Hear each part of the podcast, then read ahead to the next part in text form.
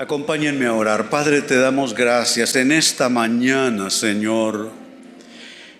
Queremos ser no oidores olvidadizos, sino oidores con la unción para construir con tu palabra. Úngenos, tócanos, alcánzanos con tu palabra y que podamos ser constructores de vida y constructores del reino de Dios en nuestras vidas. Así oramos, Dios, y así te lo pedimos, en el nombre de Jesús. Amén.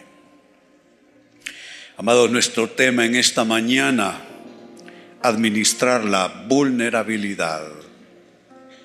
Noten que el término que utilizo es administrar, y les digo por qué. No digo quitar, no digo vencer, no digo erradicar, digo administrar por una razón. Siempre habrán fragilidades en nuestras vidas, siempre. No podemos nosotros soslayar que somos vasos de barro. Ese es un absoluto en Dios. Nosotros los humanos somos vasos de barro. Nuestras debilidades se van manifestando en nuestras vidas, en los distintos tiempos, en las distintas épocas. Pero si hay algo que tenemos nosotros por seguro, es que debilidades siempre habrán. Por eso el término que estoy introduciendo, tienes que aprender a administrar la parte flaca, la parte débil tuya. Tienes que aprender a administrar tus fragilidades tu vulnerabilidad. ¿Qué es lo vulnerable?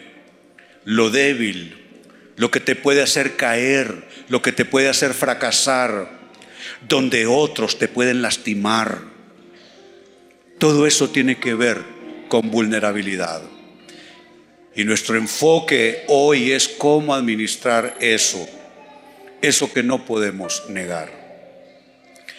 Quiero comenzar tomando un texto que nos muestra a uno de los profetas más importantes de todo el recuento bíblico. Tan importante es este profeta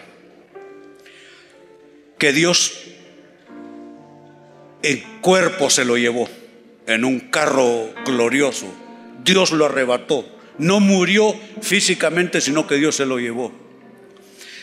Y es tan portentosa la, la,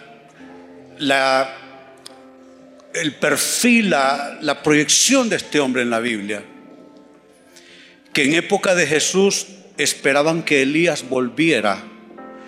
Y según palabras de Jesús, Elías volvió en cierta manera en la persona de Juan el Bautista. Pero notemos que una persona puede ser tan, tan alta en lo espiritual, tan cargada de fortaleza, de virtud en Dios, tan poderosa en una palabra y a la vez tan frágil. Noten, Santiago 5:17, Elías era un hombre con debilidades como las nuestras. ¿Sabe qué está diciendo? Que no hay nadie que ya lo superó todo. Que eso de superarlo todo solo es un ideal Usted supera una debilidad hoy para enfrentar mañana otra diferente. Y esto más, que hay debilidades que se superan y vuelven a germinar. Y dentro de seis meses usted está luchando de nuevo con la misma cosa. Entonces ahí está. Elías representa a un hombre muy cercano a Dios, pero se le declara tal como es usted y como soy yo. Elías era un hombre con debilidades como las nuestras. Pero eso le puede a uno estorbar. No, si uno aprende a administrar en Dios la fragilidad, la vulnerabilidad.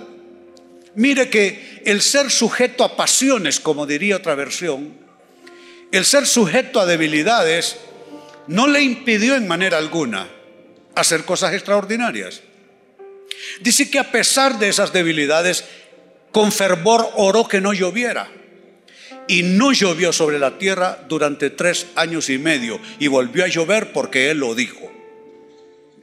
nos está mostrando ese interesante, curioso, extraño cuadro de lo que hay en nosotros los humanos. Podemos ser tan poderosos, ¿no es cierto? Podemos ser tan victoriosos, ¿no es verdad? Pero a la vez somos frágiles y tenemos que lidiar con todo esto. Sabe, en mi oficio, pastor, gente de púlpito, en mi oficio he visto que fracasan los que se olvidaron de sus fragilidades, los que solo tuvieron ojos para ver sus fortalezas, sus capacidades, sus dones. ¿Sabe qué pasó? Se engañaron respecto a sí mismos y luego terminaron hundidos en la vergüenza. Porque es importante aprender a administrar, insisto con el uso del término, administrar la parte más débil, la parte más flaca, la parte más frágil en nuestras vidas, en nuestras personas. Lo que estoy diciendo, puesto en términos más simples y lo pongo en mis notas que comparto con ustedes, es esto. Aceptar la vulnerabilidad propia es algo necesario y es algo imprescindible a la vez. Pero si usted aprende a aceptar su vulnerabilidad, usted va a potenciar su recurso espiritual haciendo esto. Lo que estoy diciendo es que cuando usted acepta su vulnerabilidad, no es que usted va a decidir darle rienda suelta a todas sus debilidades. Ah, entonces se trata de que, como así soy yo, entonces le doy rienda suelta. No. Se trata de que usted en principio acepta lo que hay en usted y luego entra en procesos de Dios. Y cuando usted está en procesos de Dios administrando su vulnerabilidad, usted no va a fracasar por causa de ellas. Ahora, traigo esta pregunta importante en esta mañana. ¿Qué sucede cuando negamos nuestras debilidades? ¿Qué sucede cuando negamos nuestra fragilidad, nuestra vulnerabilidad? El planeta está lleno de gente que se ve al espejo y no quieren ver lo que hay allí. No quieren aceptar lo que hay allí. Defienden lo otro, aquello que les parece mejor. Defienden sus dones, sus habilidades, sus capacidades, su experiencia, en fin. Pero no tienen ojos para ver su debilidad. ¿Será que uno puede cerrar los ojos a su vulnerabilidad y nada malo suceder? ¿Será que uno puede hacerse de la vista corta respecto a las debilidades propias y que todo va a estar bien?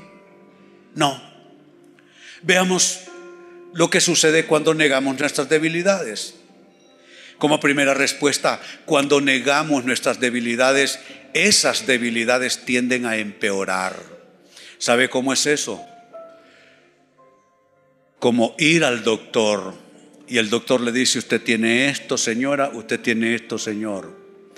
Y usted se va y sale donde el doctor dice, ah, pamplinas, yo no tengo nada, yo sé que estoy bien. ¿Sabe qué va a pasar si usted desoye la voz del médico? Usted se va a enfermar más.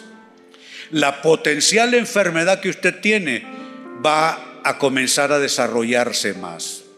Así sucede con nuestras debilidades. Si las negamos, empeoran. Note el texto que viene. Un proceso degenerativo en la fragilidad de un hombre. Segundo libro de Samuel, capítulo 11, versos 2, 3 primera parte del verso 3 y luego primera parte del verso 4. Se trata de David, tan grande David y tan débil a la vez. Dice una tarde, después del descanso del mediodía, David se levantó de la cama y subió a caminar por la azotea del palacio. Mientras miraba hacia la ciudad, vio a una mujer de belleza singular que estaba bañándose. Hasta ahí está, es, no hay nada de malo. El texto dice que él se levantó, se paseaba por su magnífica terraza real, estaba viendo la ciudad. Y de pronto, paseando su vista por la ciudad, la posó sobre algo que no se suponía debía estar en el panorama. Una mujer de belleza singular que se estaba bañando. Pues hombre, eso no denota más que un asunto casual. Déjeme decirle, las casualidades atizan nuestras debilidades. Cuando a lo que parece casual no le prestamos la atención que necesita en nuestras personas. Parecía casual, pero notemos el proceso degenerativo cuando se ignora una debilidad. Sigue diciendo, verso 3, luego envió a alguien para que averiguara quién era la mujer. Comienza a empeorar. Porque no hay nada de malo en estar viendo y de repente se encontró con, ups. Pero ¿qué pasó? ¿Saben qué pasó? Tuvo que haberse quedado un rato. Y uno no puede decirlo, pero si pasa una vez, pasan dos. Y donde pasan dos, pasan tres. ¿Cuántas veces la observó bañándose? No lo sé, pero podemos inferir que para que alguien comience a preguntar por otra persona, es que ya la observó bastante. Usted no pregunta por una cosa casual, porque en principio cuando es casualidad a usted se le olvida. Pero si reiteró su mirada en aquello, usted comienza a fijarse en los detalles. Entonces ya es más fácil decir, ¿quién es aquella hermosa mujer de hermosos cabellos negros que caen en cascada sobre sus hombros, con una piel así, así? Comienza el proceso de aquella debilidad deformándose más y más. Mandó que averiguaran quién era la mujer. Así que David envió mensajeros. O sea, no solo averiguó en el verso 3, en el verso 4 ya una vez que averiguó quién era, dice que envió mensajeros para que la trajeran y cuando llegó al palacio se acostó con ella. Lo que estamos diciendo, cuando negamos nuestras debilidades, esas debilidades tienden a empeorar con el tiempo. ¿Qué más sucede cuando negamos nuestras debilidades? Número dos, cuando negamos nuestras debilidades, nos volvemos deshonestos e hipócritas. Es importante que usted le llame a su debilidad por el nombre correcto. No le puede llamar de otra manera. Si usted utiliza un nombre que no es, usted no lo va a resolver. Qué importante es poner el nombre correcto a las cosas. Si usted niega eso, no lo llama por su nombre real. Yo no digo que le ande contando a todo el mundo. Yo creo que las cosas con las que uno lucha eh, son cosas muy de uno. Y esas cosas se comparten principalmente con Dios. Yo no digo que usted lo ande divulgando por todos lados. No porque sea malo, sino porque la gente hace mal uso de la información. Usted se lo cuenta a uno y ese uno se lo contó a diez. Y luego son 30 los que andan hablando, divulgando sus cosas. No, no es que sea malo, es lo que hace la gente a veces con lo que se les cuenta. Pero yo digo, en su fuero interno, decirse la verdad, llamar a lo que a usted le pasa por el nombre real.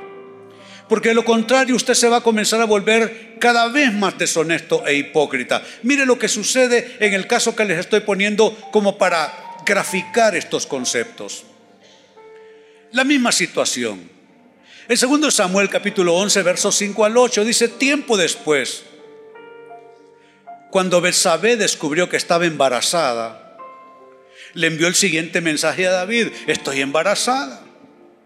Entonces David envió un mensaje a, a Joab, su principal eh, general ahí en el donde estaba en el campo de batalla. Dice, mándame a Urias elitita. Así que Joab se lo envió. Sigue diciendo, cuando Urias, que es el esposo de la joven, llegó, David le preguntó cómo estaban Joab y el ejército y cómo marchaba la guerra. Note la hipocresía. La mujer le dice que salió embarazada, manda a traer al marido que está en el campo de batalla y le comienza periféricamente a hablar de temas que no son, cómo marcha la guerra, cómo está el general Joab, etc. Después, mire la hipocresía. Le dijo a Urias, ve a tu casa a descansar. David incluso le envió un regalo a Urias apenas este dejó el palacio. ¿Sabe para qué lo mandó a traer? Para que durmiera con la muchacha y el embarazo se lo adjudicaran al esposo. Cuando negamos nuestras debilidades nos volvemos deshonestos e hipócritas. Y no cree que ahí termina todo. Otro texto más. En 2 de Samuel, capítulo 11, versos 14 y 15. Entonces a la mañana siguiente, ah, porque Urias no fue a su casa a dormir, no tuvo intimidad por consiguiente con su esposa. Y el rey le preguntó, ay, ¿cómo te fue? ¿Descansaste en tu casa? No, le dice. ¿Sabe qué le contestó Urias? Si los soldados de su majestad están allá en el campo de batalla, ¿cómo voy a ir yo a dormir con mi mujer? un hombre noble en verdad. Y Urias eh, y, David intentó otra vez ese otro día a devolverlo a su casa y tampoco quiso ir a dormir a su casa. Cuando David ya no logró por ese camino esto, entonces a la mañana siguiente David escribió una carta a Joab y se la dio a Urias para que se la entregara. La carta daba las siguientes instrucciones a Joab. Pon a Urias en las líneas de frente donde la batalla sea más violenta, luego retrocedan para que lo maten. ¿Sabe qué es esto? Hipocresía. Como tú le das la mano a alguien, Dios mío, y lo abrazas, y el hombre está exponiendo su piel por ti ahí en el campo de batalla. Hipócritamente lo mandas a dormir con la mujer que ya le embarazaste. Luego, como el hombre es noble y no quiere intimidad con su esposa, lo mandas cartas por mano de él. Lo mandó de, correo, de mensajero.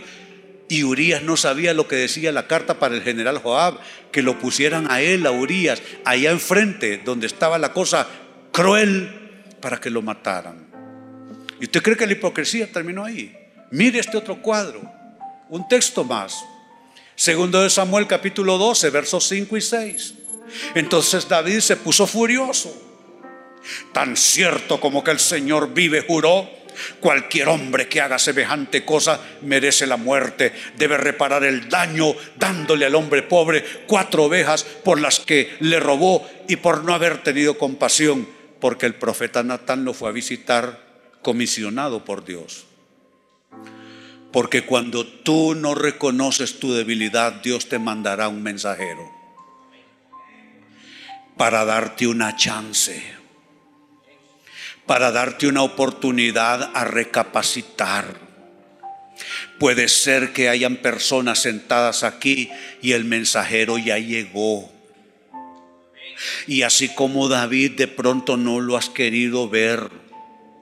El profeta Natán le contó una parábola, le dijo, fíjate que un hombre pobre tenía una ovejita y la cuidaba como una hijita y la crió y la alimentaba y tenía un vecino rico con muchas ovejas y de todo. Y al tipo rico se le antojó hacer una fiesta para un amigo y no quiso matar ninguno de sus corderos, de sus ovejas, y le arrebató la única ovejita que tenía este hombre pobre para hacer su festín. Y mire lo que contestó David, juro, vive el Señor que cualquier hombre que haga semejante cosa merece la muerte. Debe reparar el daño dándole al hombre pobre cuatro ovejas por lo que le robó y por no haber tenido compasión. Vemos, insisto, cuando nos negamos, cuando negamos nuestras debilidades, nos volvemos deshonestos y nos volvemos hipócritas. ¿Sabes qué? No te mientas respecto a lo que hay en tu vida. Dios sabe que somos polvo. Dios no nos exige una perfección que no esté en nosotros. Él sabe lo que Él creó. Él nos hizo del polvo de la tierra y eso es lo que somos nosotros, polvo de la tierra. La perfección para nosotros los humanos es solo una aspiración. El único que puede perfeccionar algo en nuestras vidas es Dios cuando sometemos esa área de nuestras vidas en sus manos.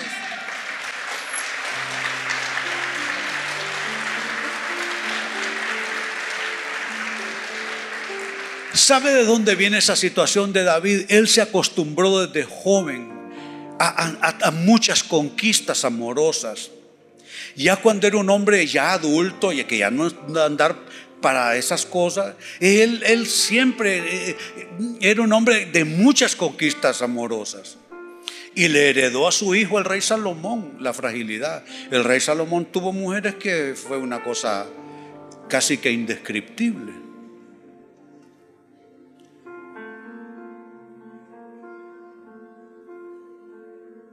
Dije número dos, cuando negamos nuestras debilidades, vamos a entrar en un proceso donde nos volvemos deshonestos y nos volvemos hipócritas.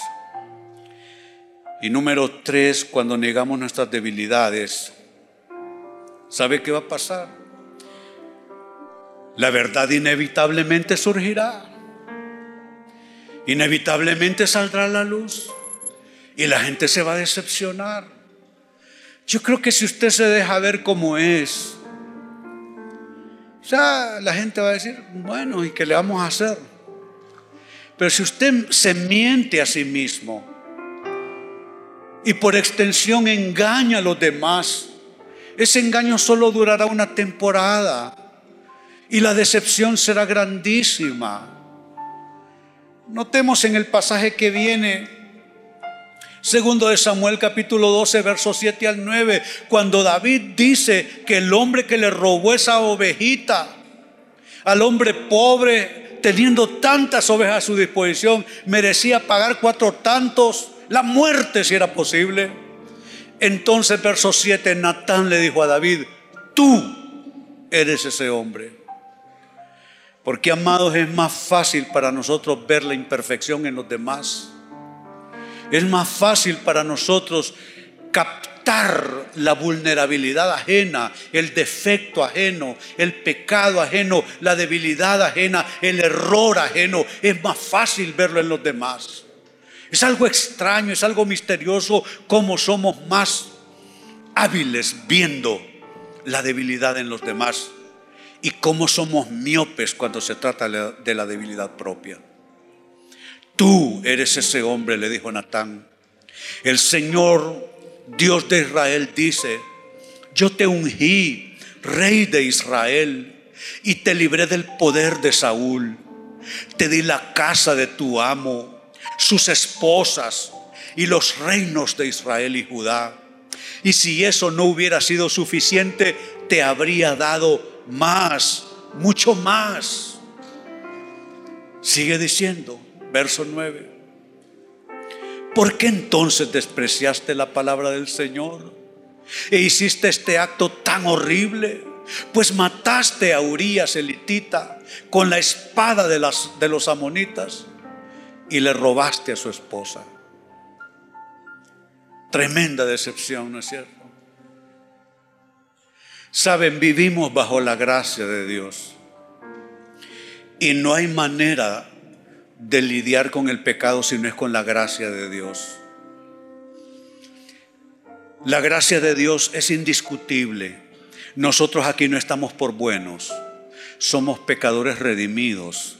Lo que esto significa es que hemos aceptado nuestros límites, nuestra pobreza moral y espiritualmente hablando y nuestra necesidad de Dios.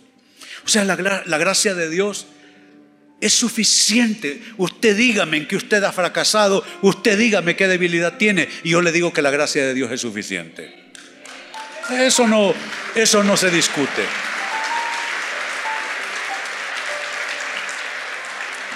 Cuando alguien venga a tratar de humillarle a usted por sus errores, por su fragilidad, usted no permita que nadie le humille porque usted está bajo la gracia de Dios usted no esté en, otra cosa más que viviendo bajo la gracia de Dios. O sea, noten mi, mi reiterada insistencia. La gracia de Dios no es discutible. Pero hay un tiempo para estar metido en la gracia de Dios. La gracia de Dios es suficiente para cubrir cualquier hierro, cualquier desliz, cualquier maldad, cualquier defecto, cualquier debilidad. Pero todo tiene su tiempo. Y necesitamos en el tiempo de Dios meternos bajo la gracia de Dios. Meter esa vulnerabilidad nuestra bajo la gracia de Dios.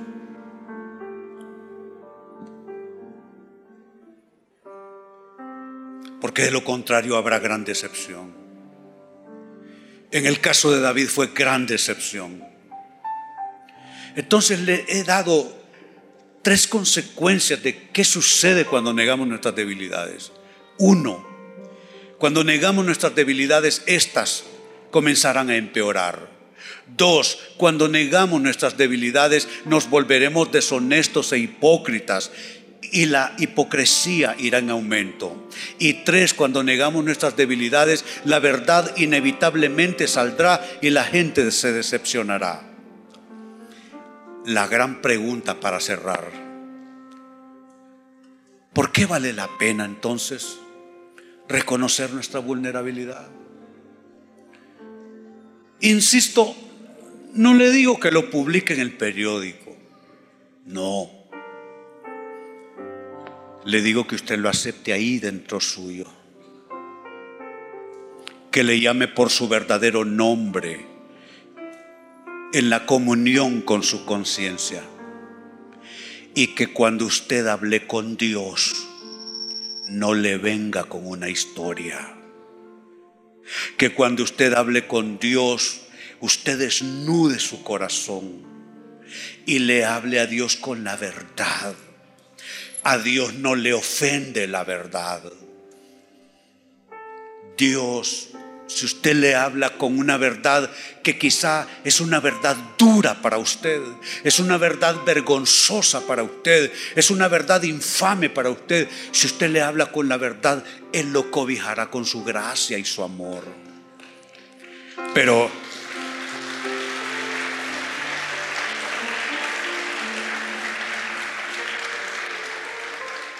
pero quiera contarle un cuento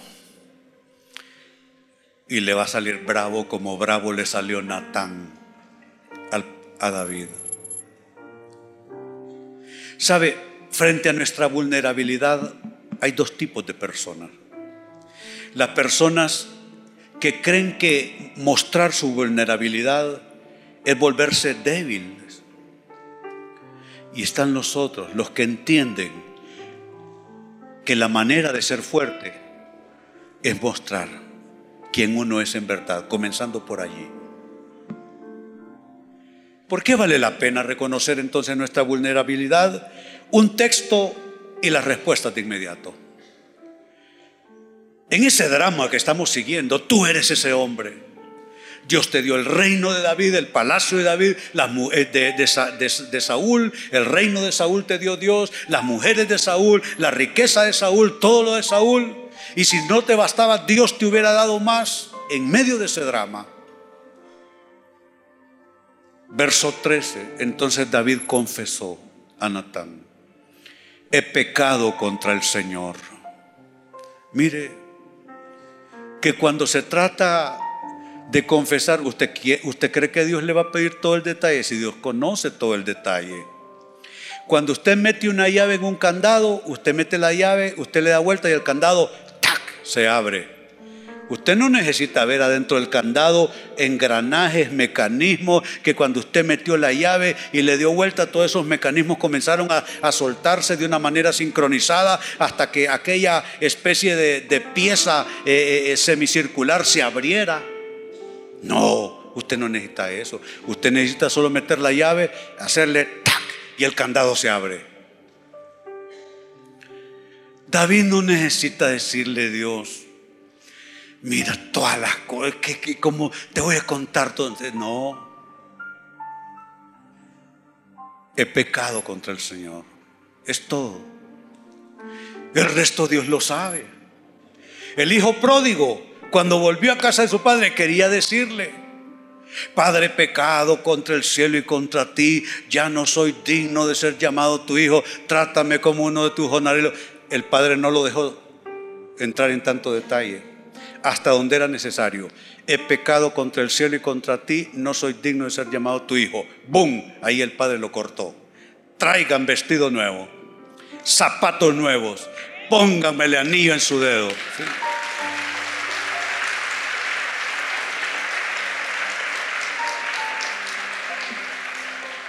No es el detalle lo que Dios quiere, es la llave en el candado y que le digas he pecado contra el Señor. Natán respondió, sí, pero el Señor te ha perdonado y no morirás por este pecado. Yo estoy aquí y le digo en el nombre del Señor, ni usted, ni yo, ni ninguno de los hijos de la fe moriremos por nuestros errores, por nuestras equivocaciones, si las traemos delante del Señor. Él nos redimirá, Él nos perdonará, Él nos redimirá en todo sentido.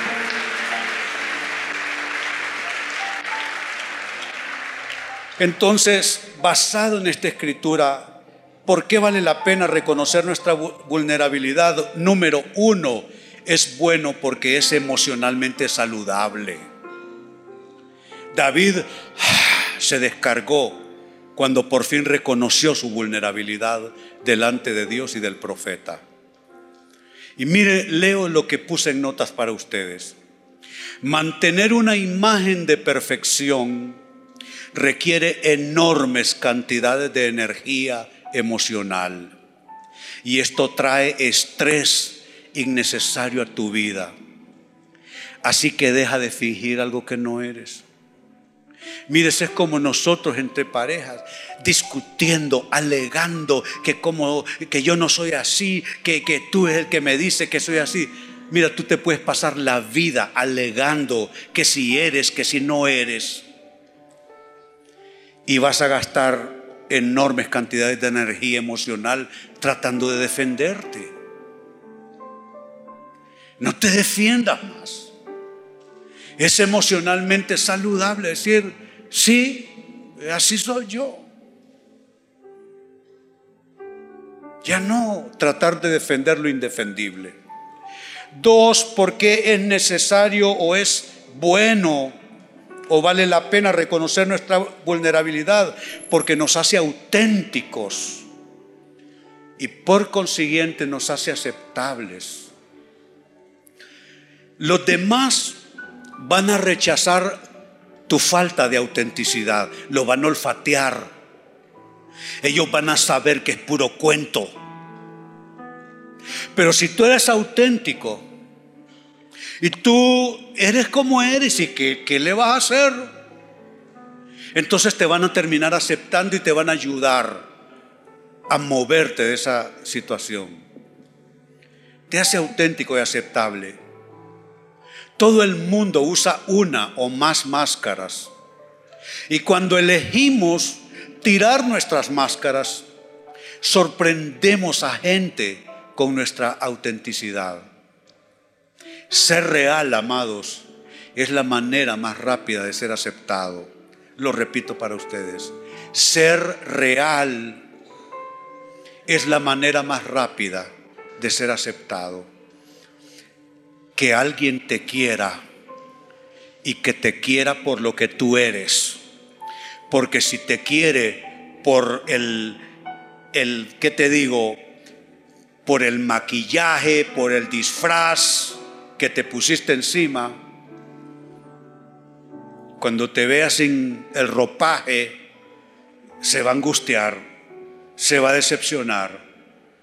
Para mí no hay nada formidable que esto que te conozcan como eres, para que te quieran como eres a pesar de lo que eres y no otra cosa.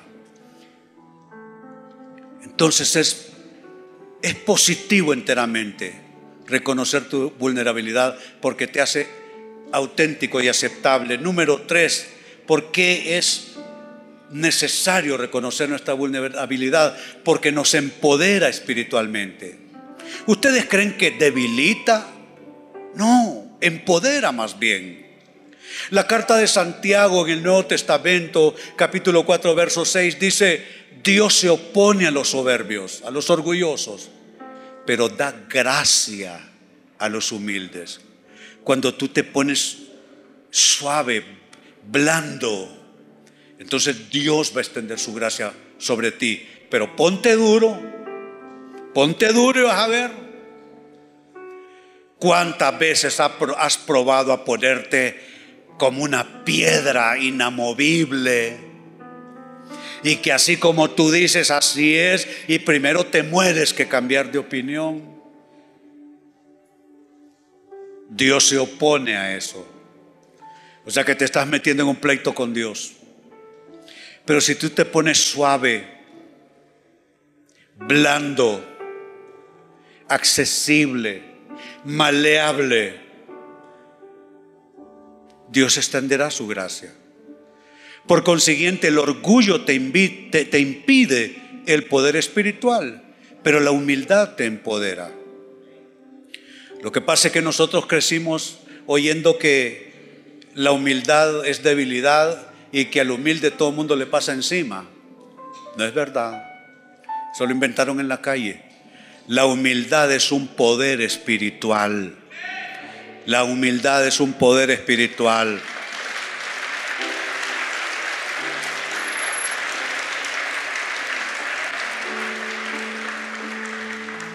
Comencé mi ministerio al lado de mi esposa en una casa de rehabilitación que administrábamos y dirigíamos los dos.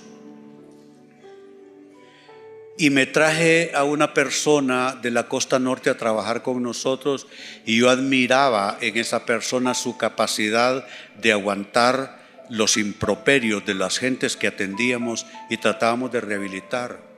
A veces drogadictos, alcohólicos, a este asistente mío lo tomaban por el cuello, le daban con el puño en la cara, le escupían el rostro y aquel se reía. Se reía y le daba alguna frase de amor. Y los borrachos y los drogos se ponían a llorar cuando no hallaban qué hacer con la humildad de este hombre. ¿Sabe? La humildad no es debilidad. Para ser humilde hay que ser fuerte espiritualmente. No crea que para ser humilde hay que ser tonto, para ser humilde hay que ser fuerte, porque para ser humilde hay que vencer uno su propio orgullo.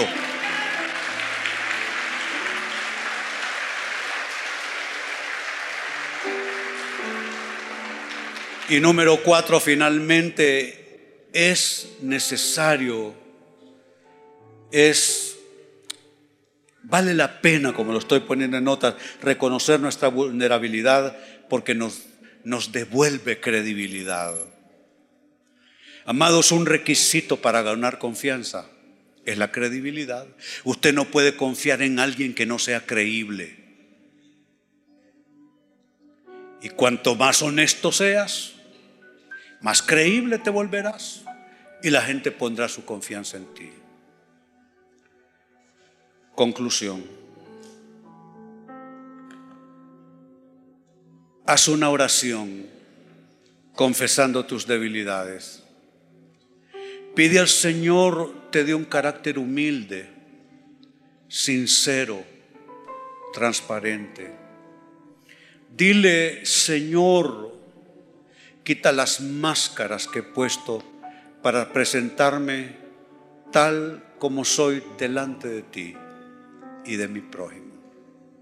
Amado, no te avergüences de tu vulnerabilidad. He aprendido a no avergonzarme de la mía. Y te lo digo, es mejor. Es mejor, como diría mi madre, que tratar de tapar el sol con un dedo. ¿Cuántos han aprendido algo en esta mañana?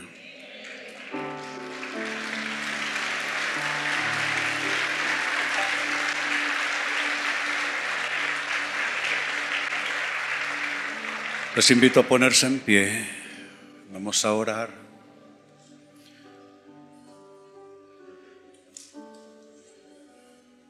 En tu corazón ponte en primera fila. En tu corazón. Ponte en primera fila. Y di, yo tengo mis propias cosas con las que lucho. Las he defendido y no resulta. Las he maquillado y no es bueno las he justificado y tampoco ayuda. Hoy voy a reconocer delante del Señor lo que no he querido reconocer delante de nadie. Y amado, amada, no es tanto la gente,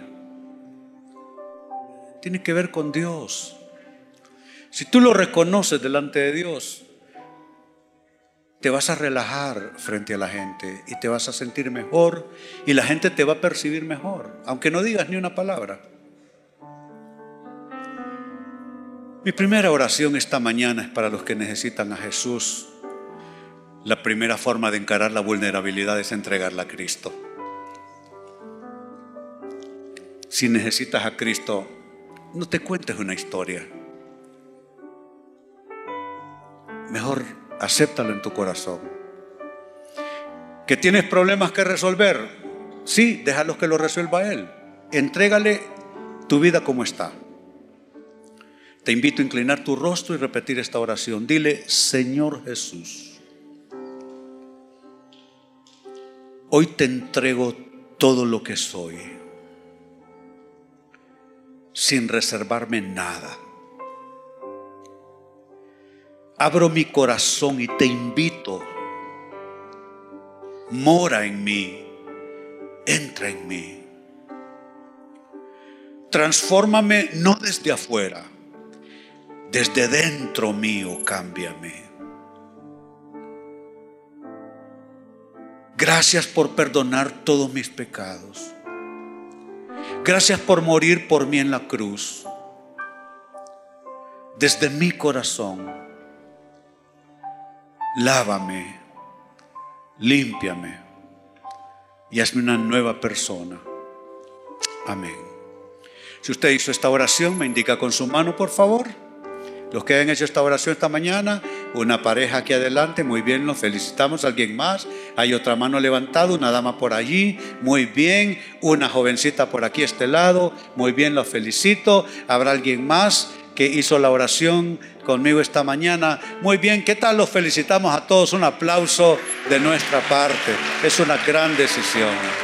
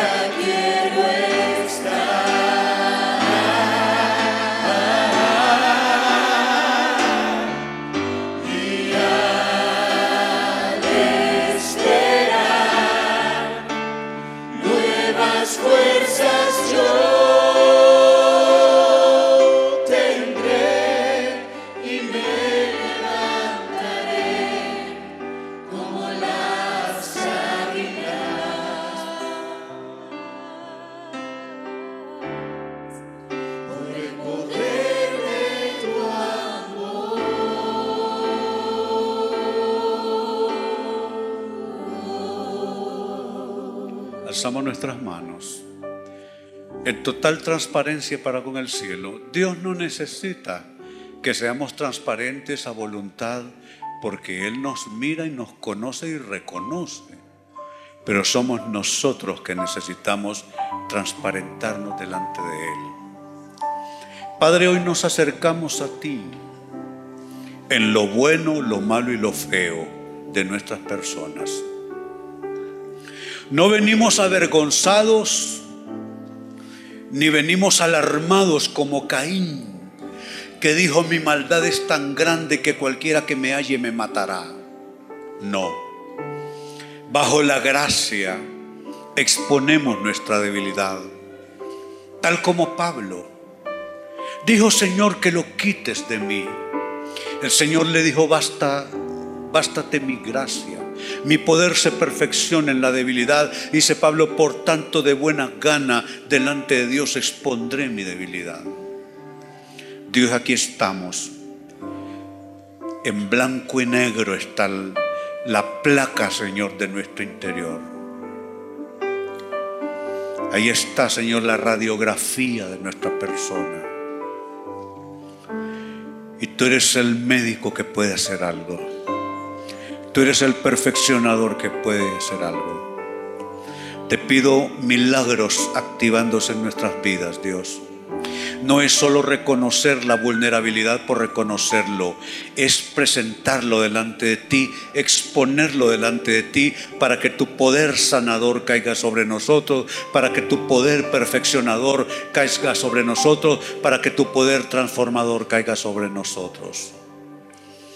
Hermano hermana, alza tu mano. Bendigo tu vulnerabilidad y la mía también se suma a recibir del Dios.